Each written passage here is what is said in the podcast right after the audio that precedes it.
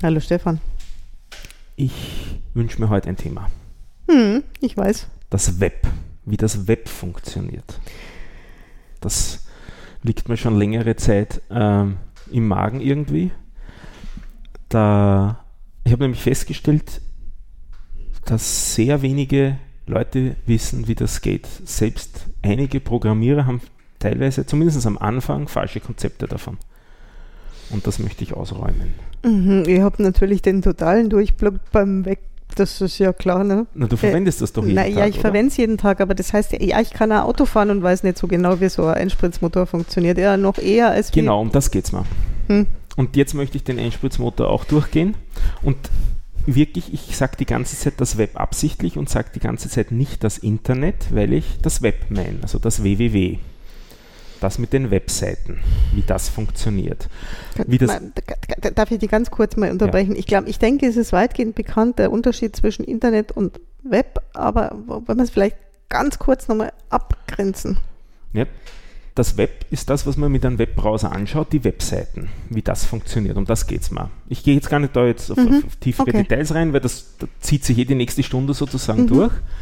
Und nicht, das ist ein Teil des Internets. Mhm. Und wie das Internet funktioniert, das wollen wir heute nicht besprechen. Das wären sicher mehrere Tage oder so. Aber das ist auch gar nicht so fürs Programmieren relevant. Und das ist ja ein Podcast, wo es ums Programmieren und Programmieren lernen geht. Und ich glaube, dass das nützlich ist, wenn man ein gutes Konzept davon hat, wie das Web funktioniert, wenn man sich dann, wenn man Webprogrammierung machen will, also HTML-Seiten programmieren will, leichter tut. Mhm, das glaube ich dir jetzt auch aufs Wort. Und ähm, da gibt es einen hochtrabenden Begriff, den werfe ich ganz am Anfang rein und um den dreht sich dann sozusagen die ganze restliche Episode. Das ist der Request-Response-Cycle. Das verwenden eigentlich nur die Programmierer und sonst niemand. Aber es geht darum, wie das funktioniert, wenn man jetzt im Browser surft. Wie das funktioniert, wenn ich da oben eine Adresse eingibt, dass dann wirklich eine Seite kommt, nämlich die, die ich auch wirklich sehen will. Das ist jetzt lustig, weil ich glaube, ich habe das jetzt äh, vor ein paar Tagen in Zusammenhang mit äh, Assembler gehört, gelesen, diesen Begriff Risk, Request Response. Würde mir nicht einfallen, genau wo es passt, es da Aber eigentlich vielleicht werfe ich jetzt gibt. da auch was durcheinander, weil ich denke mir nämlich jetzt, ah, gerade, das kann doch eigentlich. Ja, also ich würde würd meinen passt okay, nicht ganz. Gut. Aber schauen wir. Ähm, ich möchte dazu eine einfache Webseite durchbesprechen, wie das funktioniert. Und ich habe überlegt, was eine einfache Webseite für diesen Zweck ist. Deine Webseite ist keine einfache Webseite. Die kommt erst in der, in der zweiten Hälfte dran. Und wir fangen mit unserer gemeinsamen Webseite an, mit dem Hour of Code, weil die ist ja wirklich eine einfache Webseite. Die ist ja auch eine, eine selber gemachte, die ist ja keine, mit wo andere irgendwelche Sachen zusammen geschnickschnackt haben, so wie meine, sondern das ist ja so, so Genau, und, und auf den Unterschied, um den geht es mir dann auch, das dann rauszuhalten. Also zuerst einmal die einfache Website. Also wenn jemand auf die Webseite geht von unserem, äh, von unserem Podcast da, dann macht man ja normalerweise einen Browser auf und in den Browser tippt man oben die Adresse ein. Und dann drückt man Enter.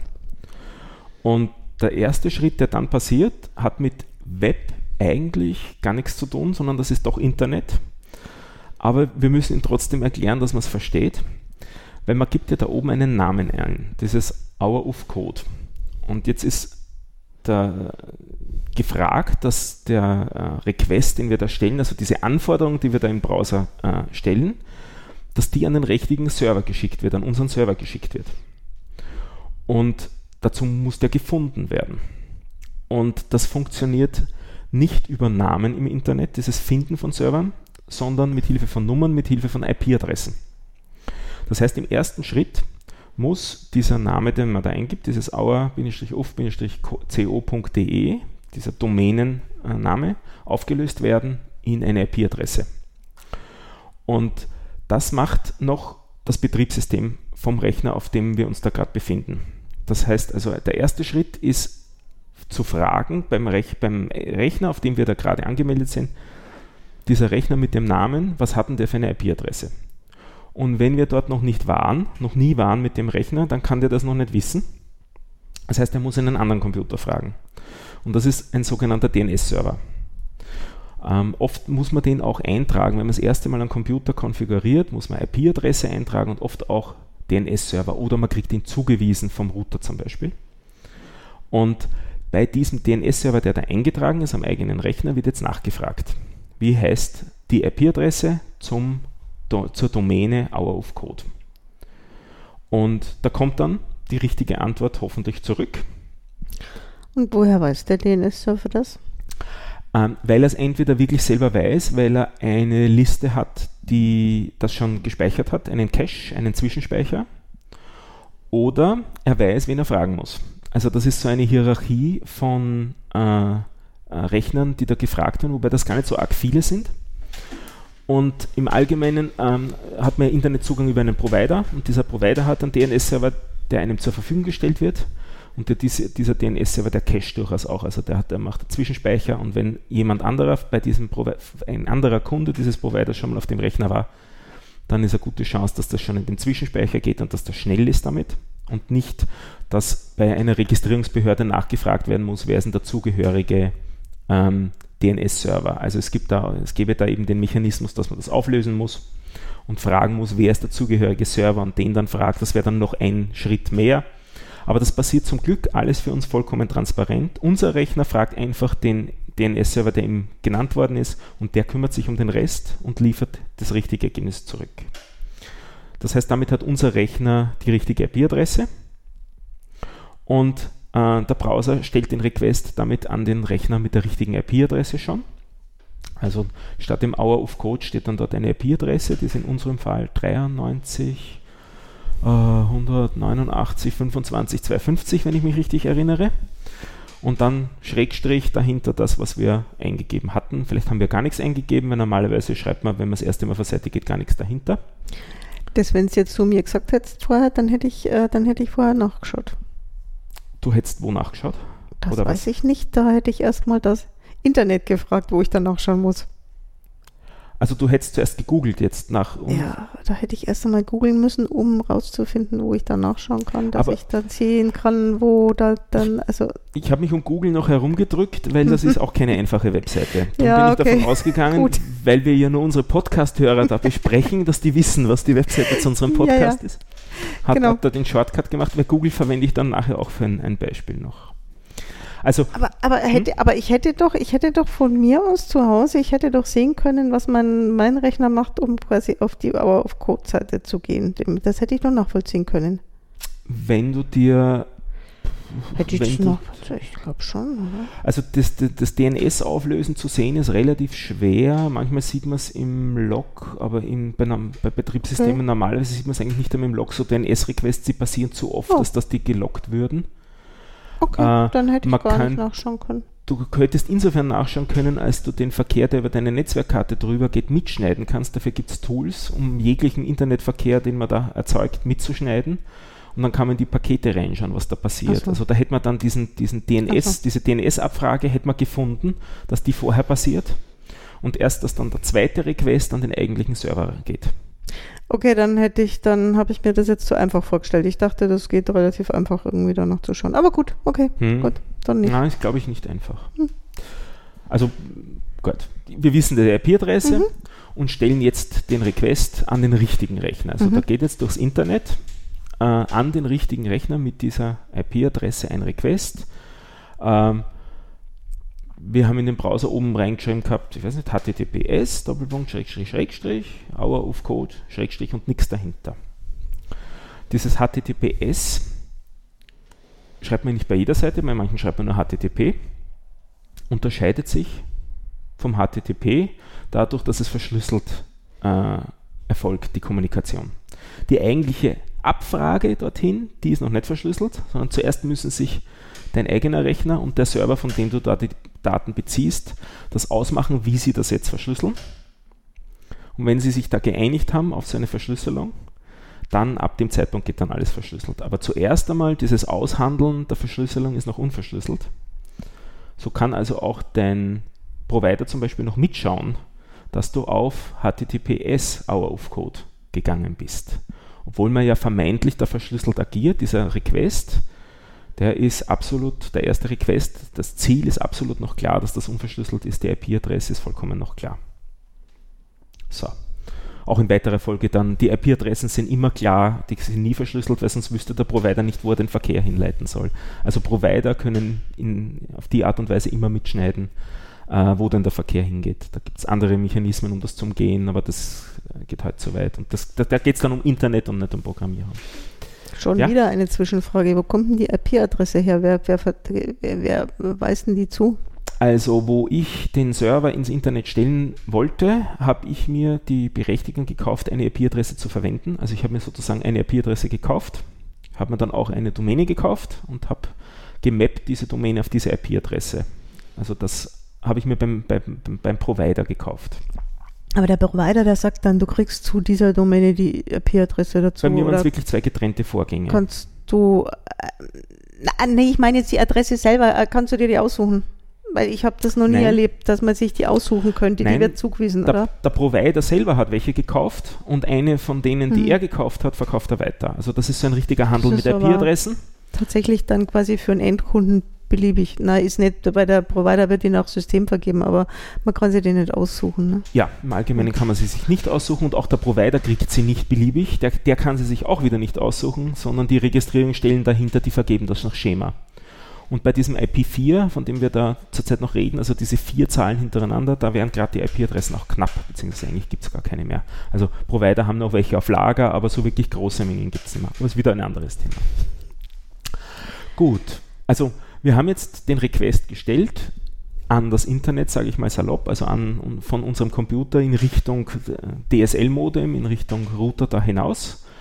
Und der Request geht durch das Internet und erreicht den richtigen Server, weil er hat einen Request an die richtige IP-Adresse gestellt und alle Router am Weg haben das Richtige gemacht.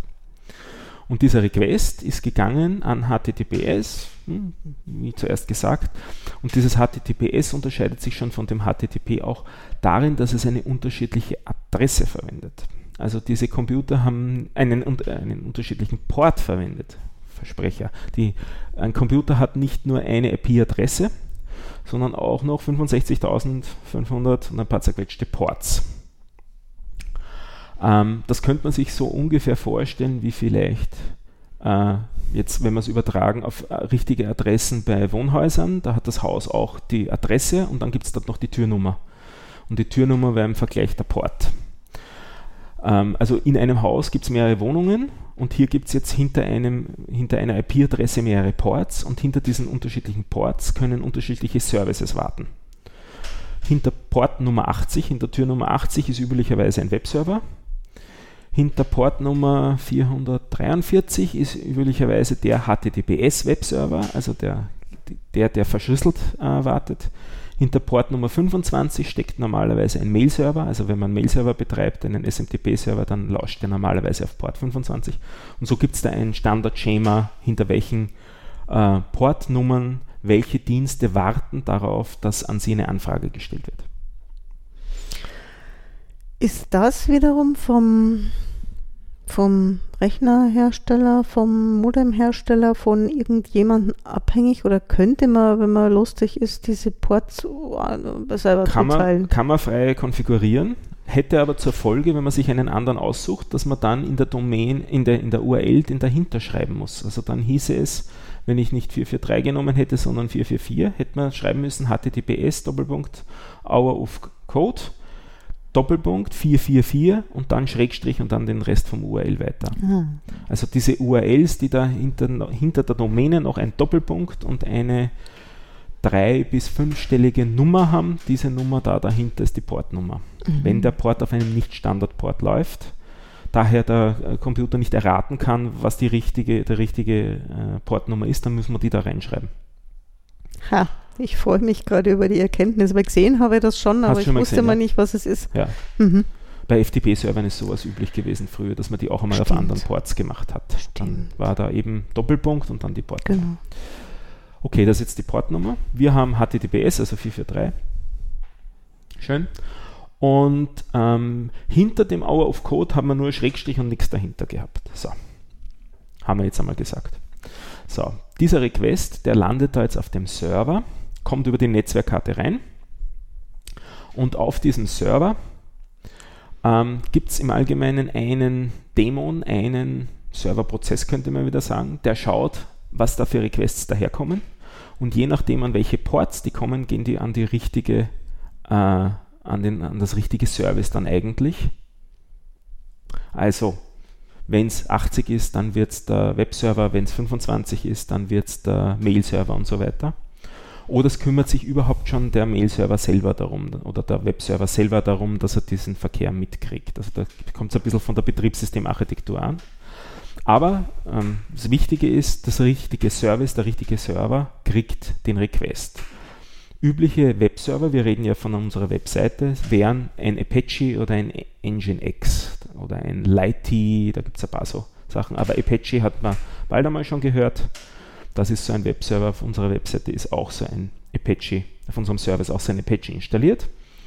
Der lauscht auf Port 80 und auf Port 443 für HTTP und für HTTPS. Und jetzt hat er so einen Request auf 443 bekommen, das heißt, er kriegt den einmal. Und noch zusätzlich schaut er auch, ob er für die Domäne zuständig ist. Also dieses Hour of Code. Und das ist in unserem Fall auch wirklich der Fall. Also da ist am Apache eingetragen, dass er sich für Hour of Code zuständig fühlen soll. Wäre sowas nicht eingetragen, würde er diesen äh, Request verwerfen und da wird äh, nur eine Fehlermeldung zurückkommen, dass er nicht dafür zuständig ist. Aber er ist dafür zuständig, das ist gut. So. Ähm, und in dieser Konfiguration von dem Apache steht jetzt drinnen, was mit so Requests passieren soll. Also im Allgemeinen steht drinnen, in welchem Verzeichnis denn die Dateien stehen, die, um die es da geht. Nur eigentlich haben wir jetzt gar keine Datei speziell angefordert. Wir haben nicht hinten dazu geschrieben index.html oder sowas, sondern gar nichts. Und beim Apache ist auch noch konfiguriert, was er denn für eine Datei aufrufen soll, wenn da nichts steht. Und in unserem Fall ist das index.html. Das heißt, im Standardverzeichnis sucht er nach der Datei index.html, findet die und schickt die zurück. Und zwar wohin zurück? An die IP-Adresse, von der der Request gekommen ist. Ja, das ist nett, weil sonst äh, wird es ja irgendwo landen. Sonst wird es irgendwo landen und nicht bei dir. Hm. Ganz genau. Jetzt müssen sich die, We die, die Router am Weg zurück wieder äh, anstrengen und den richtigen Weg zurückfinden. Und hoffentlich geht es auch über dein Modem erfolgreich drüber in deinen Browser zurück und dein Browser bekommt den, die Antwort da zurück. Und der bekommt ähm, nicht nur diese Datei zurück, sondern er bekommt auch noch ein bisschen zusätzliche Informationen. Man könnte sagen Metadaten. Ähm, das sind, äh, man nennt die Header-Informationen und auch einen Statuscode kriegt er zurück. In unserem Fall, den wir beschrieben haben, ist alles gut gegangen und wenn alles gut geht, dann kommt als Status zurück 200. Das ist eine Konvention. Alles, was mit 2 anfängt als Status, der zurückkommt, ist gut und 200 ist einfach okay. Also er hat ja die Datei index.html gefunden, dann schickt der Server die Datei zurück und eben auch Status 200, alles in Ordnung, okay. Und auch eventuell noch Header, ähm, was kann das sein? Zum Beispiel kann da drinnen stehen, dass die Daten, die da zurückgeschickt werden, komprimiert sind, damit es schneller geht. Man kann sich ein Browser und der Server, äh, der Browser kann beim Request gesagt haben, ich verstehe auch komprimierte Daten. Dann kann der Server das gezippt zurückschicken, dann geht es schneller, weil weniger geschickt werden muss. Äh, äh, ich, ich, ich hatte jetzt in meiner Naivität mir das so vorgestellt, dass der Browser das dann selber erkennt, dass die komprimiert sind. Hm. Ähm, das könnte er auch so. tun. Das könnte er auch tun. Okay. Muss aber, glaube ich, nicht. Da, okay. Dazu kenne ich den Standard zu wenig auswendig. Äh, ja, ja, ich stelle mir manchmal Sachen einfach anders vor, weil ich zu wenig drüber weiß. Okay. Hm. Mhm. Browser äh, reparieren auch sehr viel. Also wenn dort was Falsches steht, also ich würde es den modernen Browsern auch zutrauen, wenn da drinnen steht, dass es nicht komprimiert ist, es kommt was Komprimiertes zurück, dass es trotzdem auspackt. Das würde ich ihnen zutrauen. Moderne Browser, die sind da recht tolerant bei so, bei so Fehlersituationen. So, Jetzt schaue ich gerade, habe ich irgendwas vergessen am Weg bisher? Nein, ich bin. Der eine fragt, der andere antwortet. Ja. Was haben wir jetzt zurückbekommen? Eine HTML-Seite. Und zwar nur eine HTML-Seite bisher. Das heißt, kann man sich ja auch im Browser dann anschauen, so rechte Maustaste drauf und Quellcode anzeigen, dann sieht man, was da steht. Ähm, da sind im Allgemeinen keine Informationen drinnen, wie das denn aussehen soll optisch. Und es sind auch keine Bildchen im Allgemeinen da drinnen, sondern das ist nur Text. Aber so eine Webseite besteht halt auch aus mehr, aus Farben und so weiter. Und wo die herkommen, das steht in dieser ersten Datei, die wir zurückbekommen haben, in dieser Index-HTML-Seite, die wir bekommen haben. Da steht drinnen, was denn jetzt sonst noch alles geladen werden soll vom Server. Üblicherweise ist das zumindest eine CSS-Datei, also äh, das äh, CSS steht für Cascading Style Sheets. Das bezeichnet jetzt, welche äh, Tags auf welche Art und Weise formatiert werden sollen. Also vielleicht auf Deutsch gesagt, äh, in welcher Schriftgröße soll eine Überschrift sein, in welcher Farbe, welchen Abstand soll sie vom Rand haben und so weiter. Das wären so klassische Beispiele dafür. Also das, dafür ist CSS gut. Dann kommt noch äh, für jedes Bildchen, das geladen werden soll, ein Request. Steht auch da drinnen, welche Bilder da und wo die sind. Können am gleichen Server sein, könnten auch auf anderen Servern sein. Was sind Bilder bei uns auf der Webseite? Das Logo zum Beispiel. Dann der Player. Der ist, ist der braucht auch Bilder, braucht auch Bilder aber ne? den haben wir noch gar nicht. Den haben wir noch nicht, okay, gut. Der aber es, es, gibt ein Logo, dann gibt es dieses Favicon zum Beispiel, das ist ein kleines Bildchen, das oben in der Statusleiste erscheint, ein 16x16 kleines, Pix, äh, kleines Bildchen, das dann, wenn man sich ein Bookmark anlegt, auch daneben erscheint. So ein Bildchen. Und andere Bilder, wir könnten in die Shownotes Bilder reingeben, dann solche Bilder auch. Für jedes von den Bildern ist üblicherweise ein Request. Und du hast schon angesprochen äh, den Player, der braucht was anderes, weil ähm, HTML kann zwar schon so Medienelemente, also das hat ein, ein Audio-Tag, ein, ein Audio sodass man äh, Audiodateien an und für sich wiedergeben kann, aber so hübsch wie das bei uns ist, dass man da dann unten diese Kapitelmarken hat und dass man da so einen äh, dann auch so, so und Stricheln hat, in welchem Kapitel sich der gerade befindet und Metainformationen im Player und so weiter, das kann das normale HTML5 zurzeit noch nicht. Und dazu haben wir diesen Player da, diesen Potluck Web Player. Und der besteht im Großen und Ganzen aus JavaScript. Also wir brauchen noch eine JavaScript-Datei, also ein weiterer Request. Und selber hat er auch noch eine gewisse Farbe und so weiter. Also da brauchen wir auch wieder Style Sheets Informationen, wieder ein Request mehr. Hat der auch noch Bilder? Ja, der hat noch ein kleines Bildchen der drinnen für die Episode. Episodenbild. Noch ein Bild, ja. noch ein Request. Da kommen schon ganz schön viele. Requests mhm. zusammen. Okay. Und das kann man sich auch anschauen bei modernen Browsern. Äh, da gibt es so eine Ansicht dann nicht ein, ein, ein das heißt eine Entwicklerkonsole oder sowas ähnliches. Da gibt es dann meistens ein Network-Tab und da kann man dann so richtig zuschauen, wie, man, äh, wie die Requests so da reinkommen werden wir vielleicht einen Screenshot in die, in die äh, Shownotes geben, äh, weil das ganz nett ist. Da kann man richtig zuschauen, Webseiten, wie das so kommt. Gibt es da, so das, das weißt du jetzt wahrscheinlich nicht, gibt es da irgendwelche Browser-Add-ons, mit denen man sich sowas Das anschaut? ist in den Browsern eingebaut. Man muss es nur einschalten, kann einblenden. Das können die Browser alles. Sowohl Internet Explorer als auch Safari. Der kann mir das von sich aus zeigen. Der kann das von sich aus zeigen, wenn du ihm vorher sagst, zeig mir das ab jetzt. Da brauche ich kein Add-on. Braucht man kein Add-on für. Die haben das alle jetzt eingebaut als Entwicklertools. Okay. Und da kann man zuschauen, wie das so der Reihe nach daherkommt und sich die Zeit vertreiben, während man wartet, bis alles da ist. Und eine Sache, die vielleicht ganz interessant ist, wenn man sich immer wieder mal wundert, ich habe doch so eine schnelle Internetverbindung und trotzdem dauert das alles so lang, wie kommt das? Ein Teil dessen liegt daran, dass Browser von Servern nie mehr als sechs gleichzeitige Requests parallel machen. Das heißt also, wenn du 70 Bildchen hast, dann werden die ersten sechs geholt und immer wenn eins da ist, fängt er an, das nächste zu holen und so weiter. Aber nie mehr als sechs parallel. Dadurch wird das so sequenziell aufgefädelt und das braucht Zeit. Weil man immer wartet, bis dann der Server das wieder gefunden hat, wieder zurückgeschickt hat und das ist relativ ineffizient, diese Geschichte. Das wird besser werden dann, äh, aber das braucht noch ein bisschen Zeit. Also es gibt Mechanismen schon dazu, aber so die meisten Server haben das noch nicht konfiguriert. Das nennt sich dann HTTP 2 oder Speedy. Da gibt es also neue Protokolle, damit das schneller wird, ähm, damit man dann immer so lange warten muss in Zukunft. So. Also relativ viele solche Requests, die dann an den Server geschickt werden, nach zum Beispiel einer CSS-Datei. Server kriegt den Request, sucht die CSS-Datei, schickt die wieder zurück. Und so geht es dann die ganze Zeit hin und her. Äh, ich habe mir mal den Spaß gemacht, bei manchen großen Seiten anzuschauen, warum die denn so lange brauchen. Ähm, große österreichische Zeitungen, teilweise 200, 300 Requests, die da geladen werden. Also das ist also eine Startseite von einer Zeitung, die hat sehr viele Bilder, die hat auch eine ganze Menge Tracking, also so JavaScript-Bibliotheken, mit denen man dann verfolgt wird, was man denn angeschaut hat oder angeklickt hat. Da kommen oft tatsächlich 200 bis 300 Dateien zusammen, die man da runterlädt und das braucht Zeit. Ja. Bisher alles klar? Mhm. Super.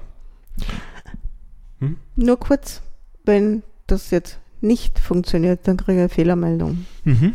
da gibt es den Klassiker, die 404. Mhm. Was gibt es da noch alles, was man Bleiben so kennen wir noch bei sollte, 404, oder? weil 4 vorne heißt auch was. 4 heißt Client-Fehler. 404 ist nicht gefunden, also not found. Ähm, wenn ein Request wohin geht und da ist aber nichts, was zurückantwortet, dann braucht er eine Zeit lang und nach einiger Zeit, wenn das Timeout erreicht ist, ist diese Ausnahmezeit, äh, wenn er lang genug gewartet hat, sagt der Browser 404 nicht gefunden. Das ist ein Klassiker. Also zum Beispiel, wenn es den Server am anderen Ende nicht mehr gibt oder wenn er keine Lust hat oder Internetverbindung gerade down ist oder sonst was. Aber das ist aber also zumindest habe ich bis jetzt immer so erlebt und deswegen glaube ich, dass es so ist. Es ist immer so, dass dann der Fehler irgendwo da liegt, wo man eigentlich hin will. Also das ist, der ist, wie, auch immer, also das, das liegt jetzt eigentlich nicht auf der eigenen Na, wenn Seite. Wenn ich eine 404 kriege. Der Fehler ist insofern kleinzeitig, als du schuld bist, weil du was eingegeben hast, was es nicht gibt. Das, dann spricht man von einem kleinzeitigen Fehler. Hättest du nur den richtigen URL eingegeben, hätte es schon funktioniert, du hast aber den falschen URL eingegeben und daher geht es nicht. Ja, mein Browser sagt mir aber dann eigentlich im Zweifelsfall immer, dass die Seite nicht erreichbar ist. Ja, ja, das ist die Freundlichkeit vom Browser, dass das er dir das sagt. Das interpretiere ich aber dann immer so, dass der am anderen Ende irgendeinen, irgendeinen Schmarrn gemacht hat. Es aber kann gut, auch sein, das dass am anderen so Ende gar niemand war. Okay. Da braucht nur ein Tippfehler im URL gewesen okay. zu sein. Es kann sein, dass zurückkommt von dem Server, ja, äh, die Datei gibt es aber nicht. Das ist dann auch okay. so eine. Aber es kann auch sein, dass gar nichts zurückkommt. Okay. Oder es kann sein, dass der Server gerade überlastet ist. Dann kommt auch nichts von dem Server zurück. Weil der gerade äh, bombardiert wird mit so vielen Requests. Ähm, typische Fehlermeldungen, wo es echt ein serverseitiges Problem ist, sind die, wo es mit einem Fünfer anfängt. Ah. Mhm. Ähm, 500 eben zum Beispiel. Aber da gibt es eben auch eine ganze Menge verschiedene. Gibt es auch Webseiten dazu, können wir auch verlinken, so eine ganze Menge von, von äh, Seiten äh, von, von Fehlercodes, die was immer dann Spezielles bedeuten, aber es steht normalerweise immer der Fehlertext als Text auch daneben, sodass man den Fehlercode sich nicht auswendig merken muss. Ähm, was wäre typischer Fehler? Ähm, der Webserver ist irgendwie verkonfiguriert und sucht jetzt irgendwo herum und kriegt mit, dass da irgendwie gar kein Dateisystem gibt und dann ist es ein serverseitiger Fehler und schickt das zurück. Oder es ist eine Web-Applikation dahinter, die nicht antwortet oder die macht einen, eine echte Fehlermeldung, weil da das Programm einen Fehler hat. Äh, also der Server kriegt mit, auf meiner Seite gibt es einen Fehler ähm, und schickt diesen Fehlercode zurück. Das hat dann insofern auch die Bewandtnis, dass dieser Fehler auch im Log vom Server eingetragen wird und auf die Art und Weise der Administrator des Servers eine Chance hat, herauszufinden, was denn da so alles schief geht. Also diese 500er Fehler, die scheinen alle auch im, im Log am Server auf, um den Betreiber der Webseite zu informieren, dass es Probleme gibt. Ähm, ja, das ist so viel zu den Fehlercodes. So ist das, wenn das scheitert. Okay, gut. Ähm, jetzt noch eine Sache, die auch noch recht wichtig ist. Ähm, es gibt mehrere Art von Requests. Also wir haben da diesen Request hingeschickt, indem wir da oben was eingetippt haben in den Browser und dann Enter gedrückt haben. Jawohl. Wenn man das tut, dann ist das immer ein GET-Request. GET für ähm, du möchtest das bekommen vom Server. Mhm.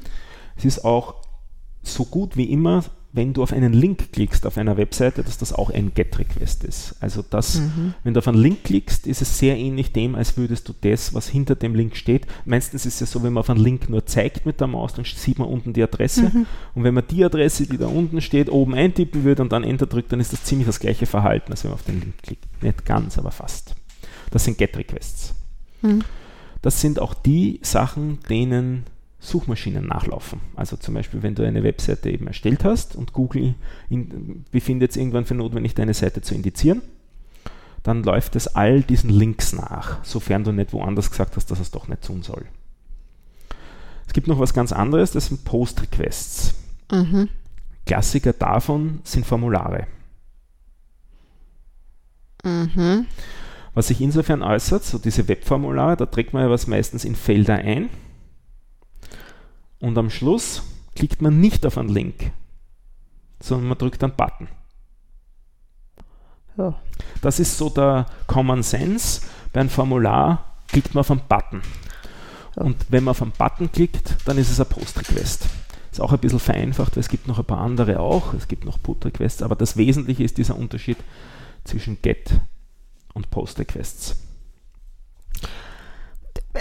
Warum jetzt Post? Weil du Daten hinschickst, nämlich die Daten, die in dem Formular du gerade vorher eingetragen hast. Ach, Post wie ich hab, Post jetzt, wie senden. Ja.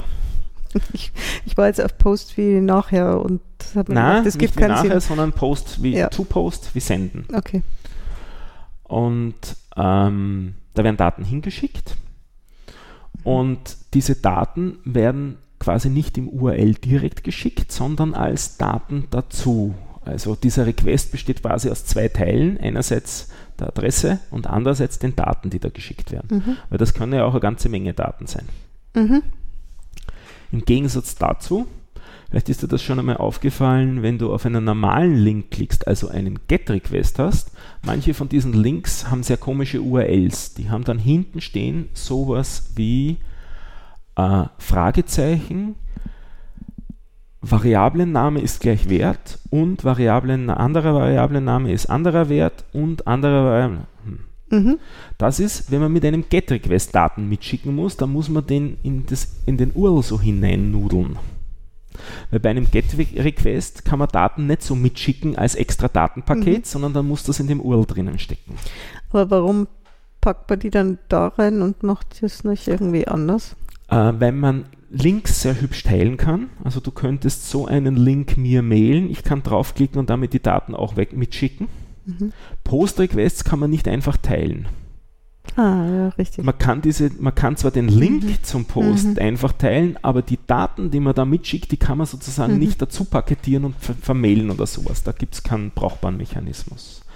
Also es ist es, wenn man dieses, dieses Sharen haben will von einem Ding, dann ist man mehr oder minder gezwungen, sich über einen Link, äh, über einen Get-Request und einen Link zu handeln. Mhm. Und das bedeutet eigentlich auch als Konsequenz, wenn ich das richtig im, im Kopf habe, dass das begrenzt ist auf 4000 Zeichen. Länger darf so ein URL nicht sein. Das ist so meine, meine Erinnerung. Während in so ein Webformular, das ist de facto unbegrenzt. Da könntest du auch theoretisch einen Roman reinschreiben in so ein großes Formularfeld und trotzdem mitschicken. Ich habe gelegentlich schon mehrseitige Formulare mhm. erlebt. Ja. Sind so, so Umfragen auch so Formulare oder ist das nochmal was extra? Also, Vielleicht fangen wir noch zum, beim Satz vorher, den du gesagt hast, mehrseitiges Formular. Kann sein, dass mit jedem weiter du schon die Daten hinschickst. Muss aber nicht mhm. sein. Also es kann sein, dass du da in Wirklichkeit 17 Formulare geschickt hast, weil du 17 Seiten hast. Ähm, kann aber auch sein, dass die gesammelt werden lokal im Speicher vom Browser und erst am Schluss gesendet werden. Aber im Großen und Ganzen ist das immer dann ein Post-Request oder halt mehrere Post-Requests, die geschickt werden. Okay. Ähm, Ach, dann ist es bei so Umfragen, da dauert es nämlich immer ein bisschen, immer bis die nächste Seite da ist. Dann wird er wahrscheinlich auch mit jedem quasi Umblättern äh, gespeichert, die Antwort ja, geschickt. Und zwischengespeichert am Server, was auch Zeit braucht. Okay. Damit haben sie schon einmal die Daten. Mhm. Und okay. was sie haben, haben sie, so nach dem Motto. Das ist oft einmal eine Strategie. Ähm, vielleicht ist das aber gleich ein gutes Beispiel, um was zu besprechen, was wir noch nicht hatten, aber bei sehr vielen Webseiten auch üblich ist. Bleiben wir bei so einem Formular mit so mehreren Seiten. Mhm. Die zweite Seite, die du abschickst, soll ja quasi zur ersten Seite dazu gespeichert werden. Mhm. Das ist ja jetzt nicht ein komplett anderer Benutzer, das soll ja quasi zusammengefunden werden. Mhm. Wie wird sowas zusammengefunden? Normalerweise über Cookies. Mhm. Das heißt, mit der ersten Webseite, die man da gekriegt hat, hat man nicht nur die Webseite gekriegt und den Statuscode, sondern auch noch ein Cookie, ein Kicksau, mhm. das im Browser abgelegt wird, sofern man das nicht abgedreht hat. Ist im Prinzip eine Zeichenkette, könnte man sagen, oder ein Passwort könnte man sagen, das man sich lokal mhm. merkt, oder ein Token, manchen könnte, könnte man es nennen, also einen Schlüssel, damit man, den man beim nächsten Mal wieder mitschickt, damit man wieder gefunden wird, zusammengefunden wird. Webseiten, bei denen man angemeldet ist, wenn man da den Browser zumacht und wieder aufmacht und plötzlich noch immer dort angemeldet ist, dann funktioniert das im Allgemeinen auch über Cookies. Dann wird dieses Cookie beim nächsten Mal mitgeschickt. Auf die Art und Weise wird man identifiziert und wieder richtig zugeordnet und erkannt. Und normalerweise kann man dem Browser auch sagen, ob der die Cookies behalten soll oder nicht ja. oder wie lang oder. Ja. Und das Cookie weiß auch selber, wie lange es maximal äh, mhm. aufgehoben werden darf. Mhm. Browser könnten das theoretisch auch ignorieren, aber es wäre relativ sinnlos, weil eigentlich sollte es dann auch am Server verworfen werden. Mhm. Die Information darüber sollte konsistent sein. Also im üblichen, üblicherweise hält man sich da dran, das heißt, der Browser schmeißt dann auch das Cookie weg. Ähm, beziehungsweise wird es einfach nicht mehr mitgesendet ähm, und beim nächsten Mal Browser Cache leeren fliegt es dann raus. Ja, soviel zu den Cookies. Das ist einem oft gar nicht bewusst, dass man Cookies bei sich abgelegt hat. Also es ist nicht notwendig, dass man sich angemeldet hat, um ein Cookie zu kriegen, sondern, was du als Beispiel gesagt hast, diese Umfragen, da meldet man sich ja vorher nicht an, trotzdem kriegt man ein Cookie und das wird halt bei jedem Request äh, äh mitgenommen, damit man getrackt werden kann. Hm. Da gibt es auch dann den Begriff Track Tracking-Cookie dafür. Also im Allgemeinen ähm, kriegt man einige Cookies sogar ab bei den größeren Webseiten, damit man verfolgt werden kann, vor allem von diesen Werbenetzwerken. Ach so, ich war jetzt gerade auf eine andere Art von Umfragen, aber ja, logisch. Äh, ich war jetzt gerade auf, auf irgendwelche für Masterarbeiten, für Bachelorarbeiten, dass Leute irgendwelche ja, Umfragen auch, machen oder ja. so. Uh, aber, aber das ist ja natürlich für, für irgendwelche Werbetreibende ist das natürlich ja. spannend. Mhm. Und die Cookies sind immer serverspezifisch. Mhm. Man kann auch auf der Webseite die man das erste Mal gekriegt hat, noch einen Request absenden von seinem Werbenetzwerk, dass man dann auch von einem anderen Server noch ein Cookie kriegt.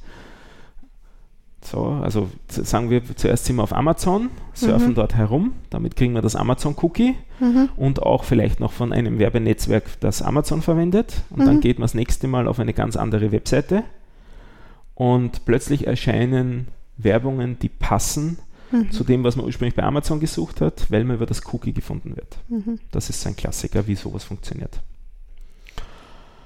Jupp. Cookies kann man abdrehen im Browser, man funktioniert aber auch viel nicht mehr, mhm. muss man auch sagen. Nicht? Also diese, all diese Seiten mit dem Anmelden funktionieren im Allgemeinen dann nicht mehr. Also okay. um die kommt man fast nicht rum. Man kann es aber auch äh, rechnerweise, also hostweise abdrehen und zwischenzeitlich mal löschen und so weiter, da muss man sich wieder neu anmelden. Aber so wirklich bequem surfen ohne Cookies geht eigentlich nicht. So, Hour of Code ist aber eine brave Seite. Ja. Die möchte uns ja, die möchte mir jetzt, wenn ich sie anschaue, nicht irgendwelchen Schmarrn verkaufen. Doch, du, die verkaufen nicht, aber sie jubelt dir trotzdem Cookies unter. Nämlich eigentlich gar nicht die of Code Domänen selber, sondern da unten ist, äh, unter den Posts ist ein Formular, wo man kommentieren mhm. kann. Mhm. Von einem Service namens Discuss. Und die Identifikation da drinnen geht natürlich auch wieder über Cookies. Ähm, ja.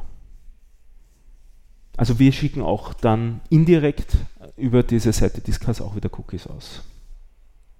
Sonst glaube ich nicht. Soweit ich weiß nicht. Ja. Äh, wie ist das mit Twitter? Das Twitter-Ding da unten, na, das identifiziert einen nicht wieder. Das hat, glaube ich, keine Cookies. Weil es gibt ja so einen Twitter-Link nach unten. Mhm. Der ist, glaube ich, cookie-los. Also da kommt nichts mit. Ja. Okay.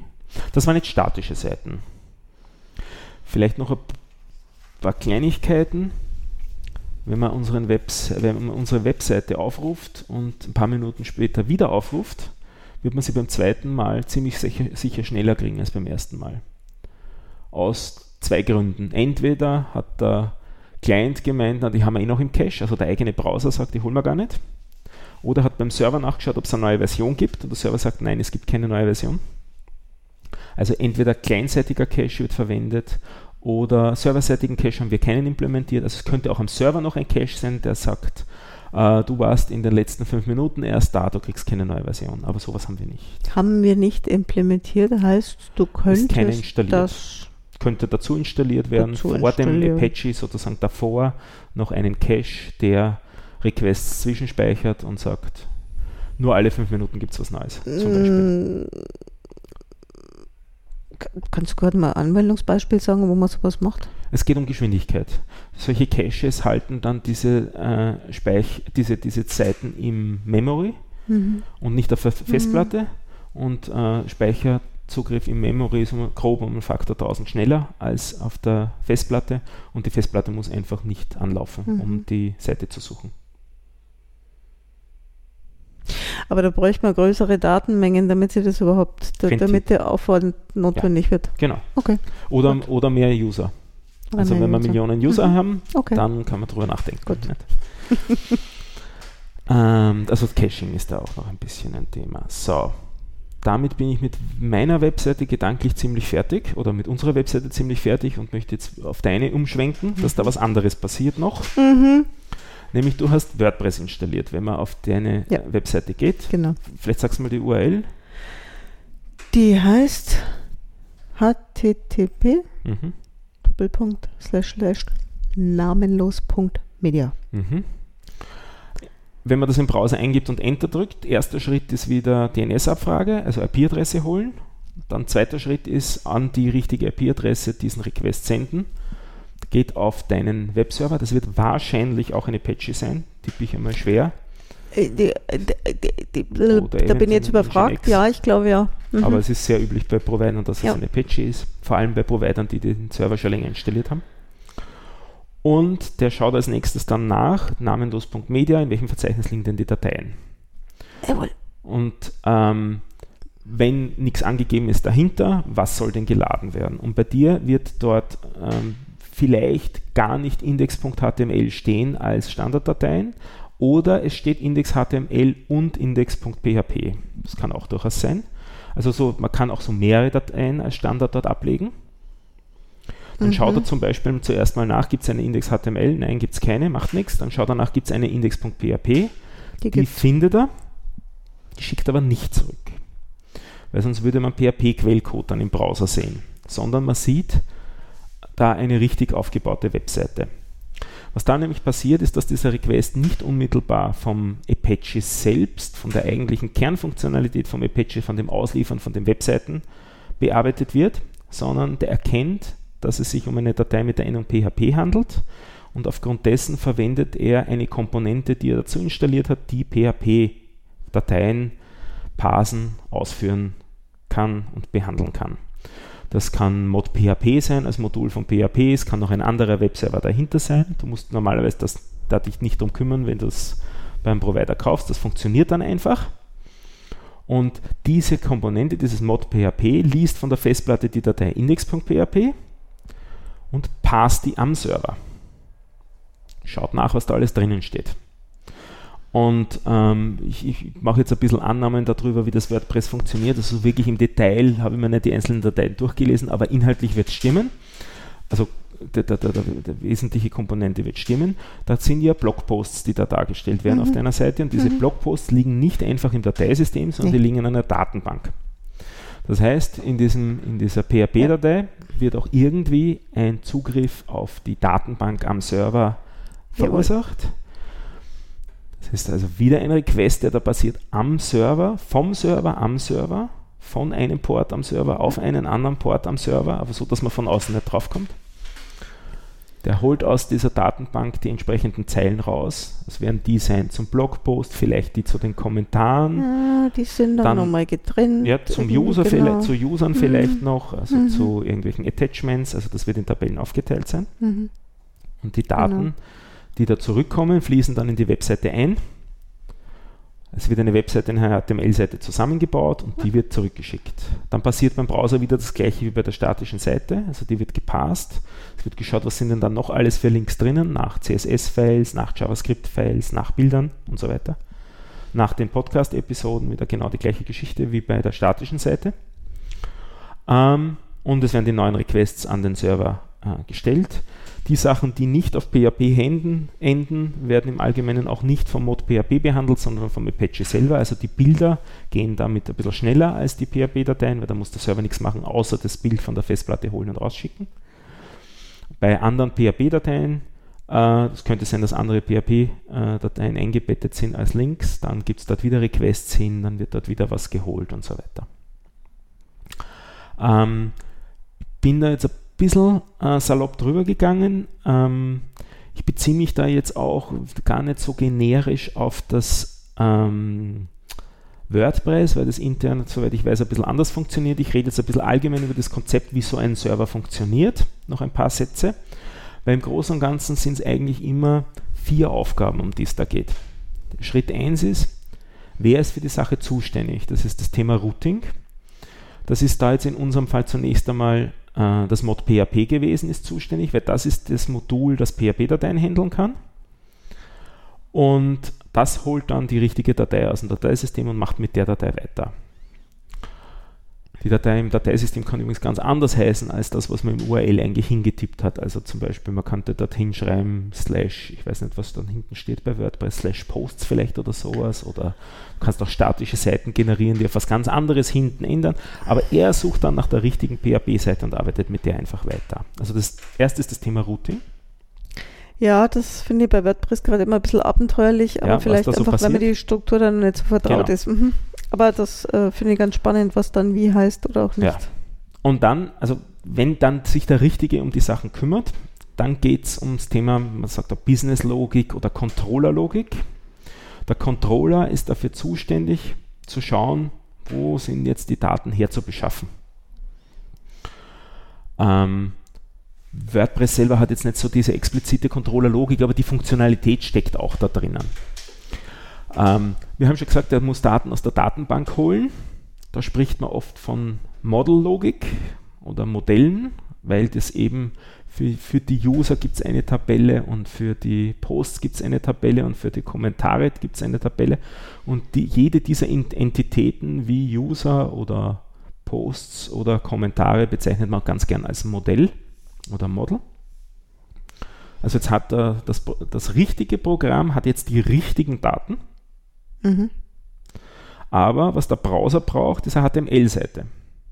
Das heißt, es muss jetzt aus den, das richtige Programm aus den richtigen Daten noch die richtige HTML-Seite bauen. Mhm. Und das ist View-Logik oder Darstellungslogik. Also es gibt dann meistens noch eine Komponente mit irgendwelchen Templates oder mit Layouts oder sowas in die Richtung oder eben Views, die baut aus den Daten, die vorher bezogen worden sind, mit der Logik, die jetzt gerade geladen ist, die richtigen Webseiten zusammen. Mhm. Bei WordPress heißen sie Themes und das ist ein bisschen mehr als Templates. Warum auch immer. Ja, aber Teile davon sind Views. Also ja, gewisse okay. Teile sind HTML-Schnipsel, aus denen dann zusammengebaut mhm. wird. Und, und, und, und, diese Schnipsel ist es mir gerade gegangen, mhm. diese kleinen Teile. Also ich wollte nur gerade sagen, dass diese verschiedenen Teams, die aber auch irgendwie die, die, die, die Einzelteile auf unterschiedliche Arten zusammenbauen, aber wie genau. weiß ich jetzt nicht. Also genau. das je nachdem. Ja. Ähm, ich, ich, bin jetzt deswegen auf dem ein bisschen herumgeritten, weil dieses Model View Controller Konzept in sehr vielen verschiedenen Web-Frameworks äh, sich wiederfindet. Das heißt, wenn jemand anfängt, sich auf sowas einzulassen, du hast letztens gesagt, du hast jetzt Rails installiert. Rails ist so ein Model View Controller Framework und vorher habe ich noch gesagt, das Routing, also diese vier Komponenten, das haben fast alle diese Frameworks auf irgendeine Art oder irgendeine Art oder Weise. Manchmal heißt es ein bisschen anders, aber im Großen und Ganzen gibt es das immer. Dieses Zusammenbauen von den Seiten. Jupp, das wollte ich auch noch raus. So. Und was heißt das jetzt, wenn man programmieren will? Was haben wir jetzt alles machen müssen, damit eine Webseite rauskommt? Dieses Installieren von einem Webserver, na gut, das kann man oft einmal auch kaufen, dass man sich so einen Service kauft einen, einen, einen, bei einem Webhoster. Aber damit der Browser was zurückkriegt, brauchen wir auf jeden Fall eine HTML-Seite. Das heißt, das wäre ein guter Kandidat anzufangen zum Programmieren, HTML, weil ohne HTML keine Webseite. Mhm. Dann soll es halbwegs hübsch aussehen. Mhm. Das war CSS, das wäre die zweite Sprache. Mhm. Dann eventuell sowas einbauen können wie den Podlove Web Player. Da haben wir gesagt, das ist JavaScript. Mhm. Die reine Lehre würde jetzt sagen, jetzt muss man JavaScript lernen. Es gibt aber auch eine Menge Frameworks, mit denen JavaScript, das am Anfang etwas spröde zu lernen ist, einfacher sein kann, dass, mit dem der Einstieg einfacher sein kann. Viele Leute sagen, das ist äh, eklig, was ich da jetzt vorschlage. Es ist trotzdem, glaube ich, für viele, viele ein einfacher Weg, sich insbesondere mit jQuery auseinanderzusetzen. Das ist so das alte, große Web-Framework, mit dem sehr vieles sehr viel einfacher wird. Ähm, gibt es auch gute Bücher dazu, gibt es gute Kurse dazu und macht sehr vieles, das in JavaScript viel Arbeit ist, sehr viel einfacher.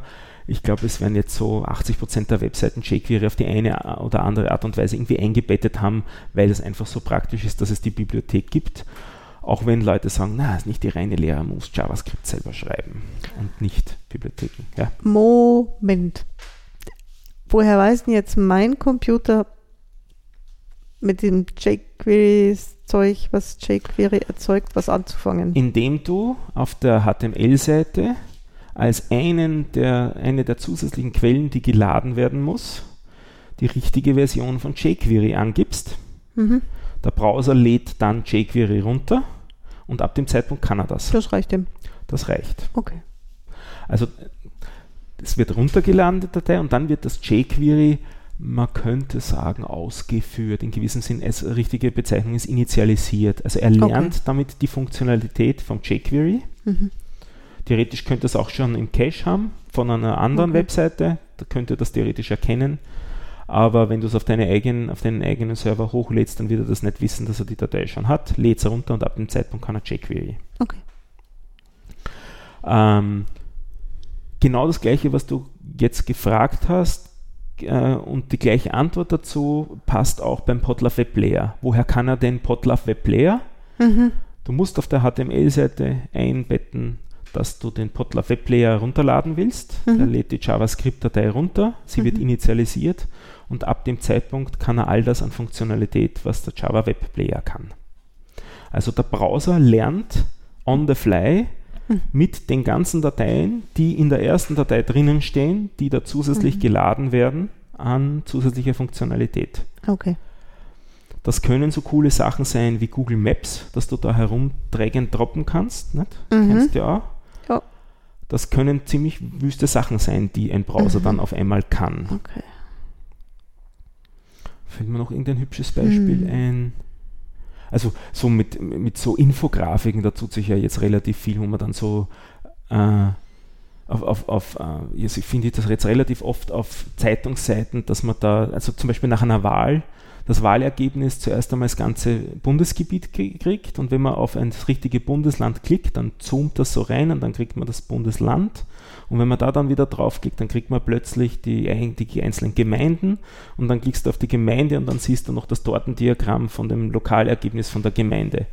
Das können Browser an und für sich auch nicht. Das haben sie dann gelernt mit den Requests, die in der ersten Webseite drinnen gestanden sind, was er denn da alles jetzt an Bibliotheken noch laden soll. Okay, aber schlussendlich, also wenn man das jetzt dann wieder runterbricht auf die Einzelteile, sind wir dann wieder bei JavaScript. Ja, genau. Schlussendlich ist es JavaScript, mhm. aber der, der äh, Redakteur, der diese Infografik zusammengestellt hat, hat nicht, die JavaScript, hat nicht JavaScript geschrieben, mhm. sondern der hat nur die JavaScript-Bibliothek eingebettet mhm. und hat dann meistens so eine Art äh, Konfigurationsdatei mit all den Wahlergebnissen mhm. noch hochgeladen im richtigen Format. Und wenn man dann die Bibliothek mit den richtigen Wahlergebnissen richtig initialisiert, dann wird es plötzlich die okay. hübsche Infografik. Cool. Schön. Und das ist schon viel einfacher, als wenn man sich vorher überlegen muss, wie man sowas da jetzt mhm. eine Landkarte zeichnet. Und eben diese, diese, also es gibt einen, einen riesen Wust an JavaScript-Bibliotheken. Das geht wahrscheinlich in die Hunderttausende zu den unterschiedlichsten Zwecken. Da haben wir auch schon einmal drüber geredet, äh, wo wir so Bibliotheken durchgegangen sind, also so, so Infografikzeug, weil ich jetzt gerade bei dem Thema bin. D3 ist da so ein Thema.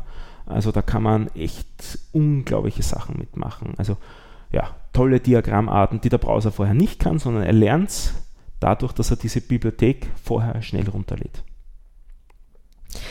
Das geht. Also jetzt, wo du mir das gerade erzählst, ich glaube, wenn ich jetzt nicht wüsste, wie sowas ausschaut oder wie, wie, wie das dann geht oder nicht die Erfahrung hätte, äh, was mein Browser da macht, dann würde ich mal vorstellen, dass das viel, viel länger dauert. Aber es geht ja doch ziemlich schnell. Ja, das ist auch, weil sich die Browser so weiterentwickelt haben. Also das ging früher, früher auch nicht schnell. Das wurde durch die, also Google, Microsoft und Co., die haben da sehr viel Geld drauf geworfen, dass diese Sachen eben auch schnell werden. Mhm. Bis hin zu 3D-Grafik funktioniert mittlerweile Browser, Browser sehr manierlich. Also äh, Google Maps habe ich als Beispiel genannt, da gibt es ja auch diesen 3D-Button, sodass dann die Landschaft auf einmal kippt und dann äh, mhm. wachsen auf einmal Häuser daraus. Ja. Also die Browser sind mittlerweile so effizient, ähm, dass sie zumindest einen Teil des JavaScripts extrem schnell mhm. ausführen mhm. können. Ähm, ja, genau. Das ist, das ist beeindruckend. Okay. Jetzt haben wir gehabt HTML lernen, damit wir die Seite kriegen, CSS, damit sie hübsch wird, JavaScript, damit wir hübsche Spielereien auf der Seite machen können. Und jQuery, damit es einfacher wird. Und, und, all die anderen Bibliotheken, da muss man dann Bibliotheken suchen. Okay. Gibt es das wüsteste Zeug, wie gesagt. Ganz tolle Sachen. Also bevor man äh, auf die Idee kommt, man programmiert groß äh, JavaScript, schauen, ob es nicht eine Bibliothek gibt, die diesen Zweck erfüllt. Das ist durchaus. Wo findet man die? Nicht. In Google. Google-Fragen. Ja, Google-Fragen. Gut. Oder ähm, andere Entwickler auch fragen, nicht die üblichen Geschichten wieder. Nicht? Wer hat womit nur wenn man es findet, heißt es ja noch nicht, dass es angenehm ist, dann damit zu arbeiten. Mhm. Oft einmal gibt es auch viele äh, Alternativen. Okay. Was ist das, was einem sympathischer ist und so weiter. Aber da gibt es wirklich mhm. tolle Sachen. Ganz kurze ja. Frage nur zu der Vor äh, Vorgehensweise. Die Bibliothek finden ist die eine Sache, aber was mache ich denn damit, damit ich sie benutzen kann? Dokumentation lesen.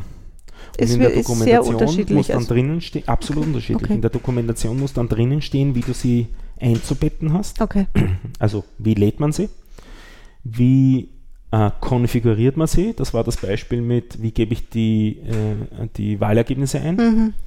Und am Schluss, wie initialisiere ich es, wie bringe ich es dazu, dass der Browser jetzt, wenn okay. er die Daten alle hat und die Bibliothek alle hat, dann auch wirklich die Grafik rendert. Okay.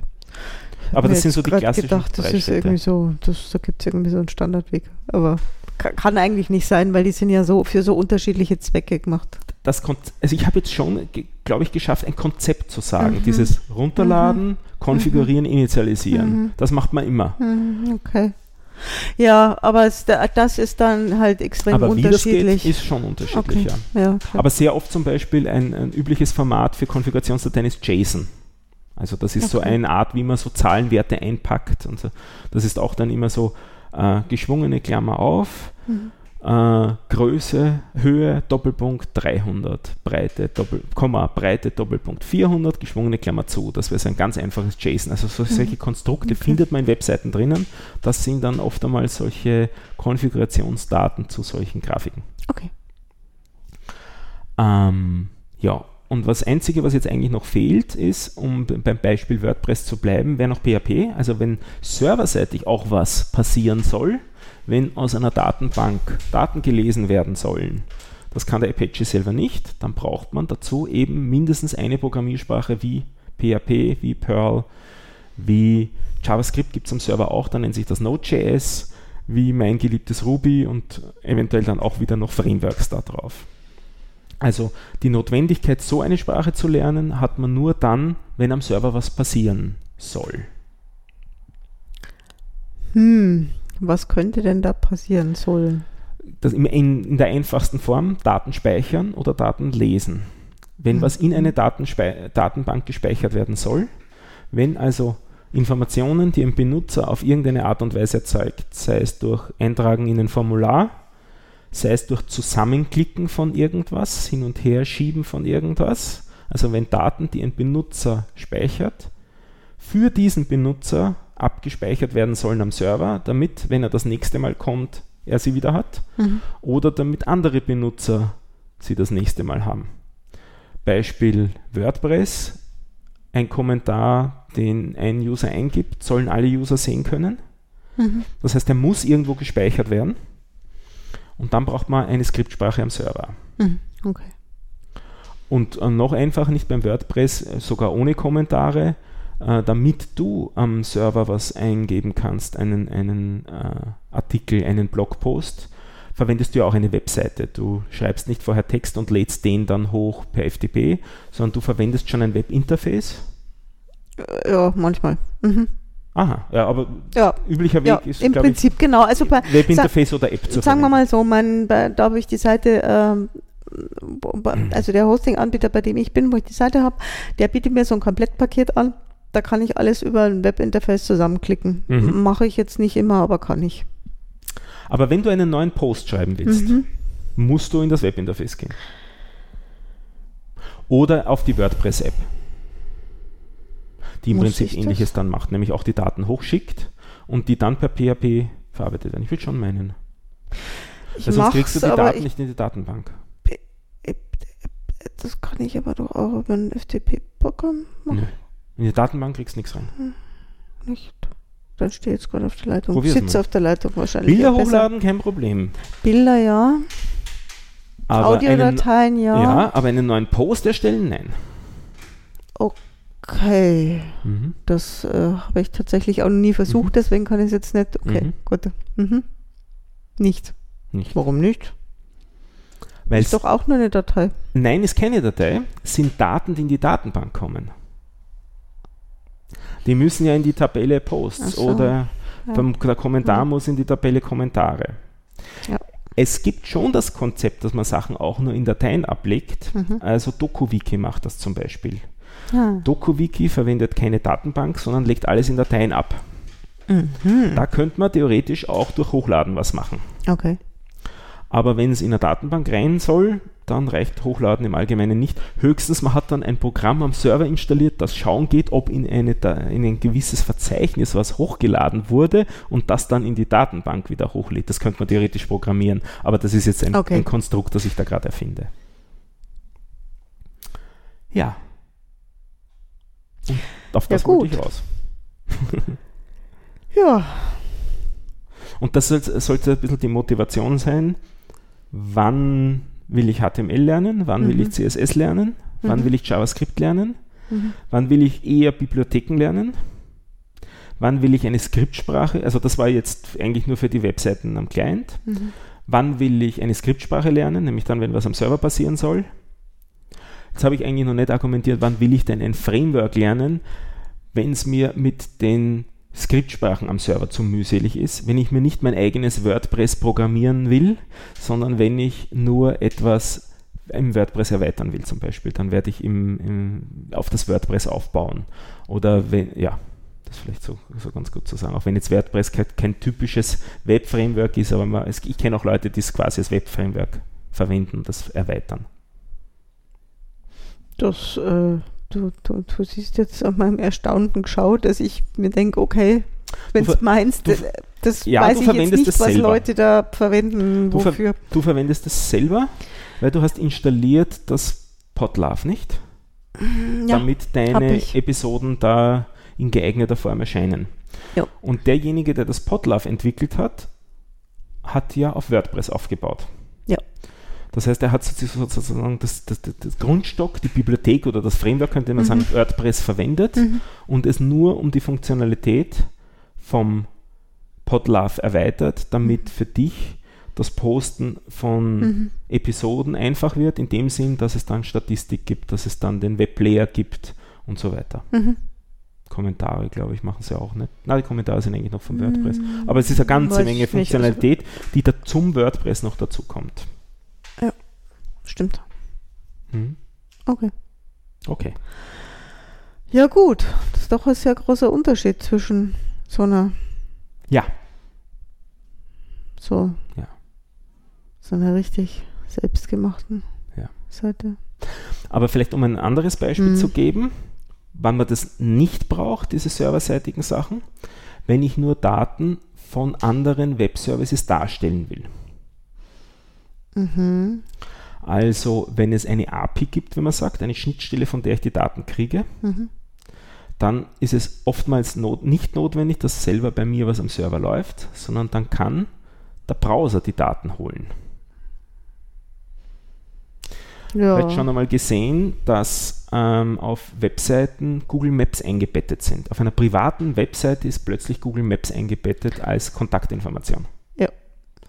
Dann ist es nicht so, dass zuerst der Server die Karte runtergeladen hätte, Mhm. sich den Ausschnitt gesucht hätte oder sich die da irgendwas ausgemacht hätten, sondern es wird eine Webseite zum Browser runtergeladen, die nur angibt, wo diese Daten da hergeladen. Da wird wieder eine JavaScript-Bibliothek eingebettet für das Google Maps. Dort wird genau dann spezifiziert als Koordinaten äh, genau, was ist der Mittelpunkt von der Karte, welche Zoom-Stufe und vielleicht welche Farbe und wo soll noch das Fähnchen erscheinen für die Adresse, die jetzt auch wirklich gilt. Und soll man reinzoomen können oder nicht? Das wäre also auch so ein Mhm. äh, Konfigurationssetting. Und diese eigentliche Arbeit passiert dann am Browser, im Browser, beim Client. Also Mhm. der holt dann von Google die Karten und nicht der Server, den du selber vorher betreibst. Okay. Also man kann, das Ja. ist ja dann auch was Dynamisches, nicht? ich kann auf der Seite Ja. noch immer herumzoomen, aber ich muss tr trotzdem nichts am Server ähm, abspeichern vom User, sondern der schaut sich ja nur diese Karte an und es wird äh, auch zum Beispiel nicht gespeichert, wo der in, in welcher Zoom-Stufe der die Seite verlassen hat. Wenn er das nächste Mal wieder kommt, dann startet er vom Zoom wieder von Anfang an. Oder wenn man unbedingt was speichern will, könnte man es theoretisch auch im Cookie speichern. mhm. Also das wäre auch eine Variante, wenn die Daten nicht von einem User zum anderen übergeben werden müssen. Wenn nicht ein User muss, wissen muss, in welcher Zoom-Stufe anderer User jetzt bei Google Maps war, ist ja völlig irrelevant. Nur für mich soll es bequem sein, ich soll wieder in der gleichen Mhm. Zoom-Stufe bleiben. Dann kann es durchaus reichen, dass Daten im Browser abgespeichert werden. Okay.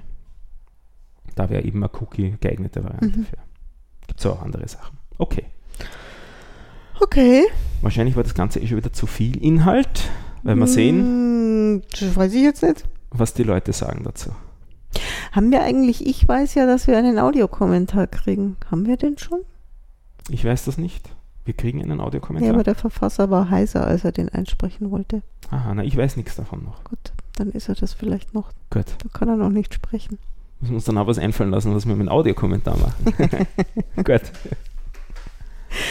Ähm, dann, dann, dann können wir ja, vielleicht kriegen wir ja da dann äh, einen, einen, eine, wie soll man sagen, eine Einschätzung. Da, da, dass Genau. wir, aber, aber, also ich finde es ja, also du hast ja jetzt quasi für mi- mich, quasi für, für mich persönlich eine Spezialunterrichtsstunde zu, zu Dann ist gut. Webseiten gegeben. Ja, ja. Aber es ist sehr generisch. Also das war eben die Idee dahinter, Mhm. dass man, wenn man sich für diese Webgeschichten interessiert, in welcher Reihenfolge soll ich denn was lernen? Na, HTML ist sicher ein ganz netter, einfacher Anfang. Dann CSS, dann vielleicht ein bisschen JavaScript und dann eine serverseitige Sprache.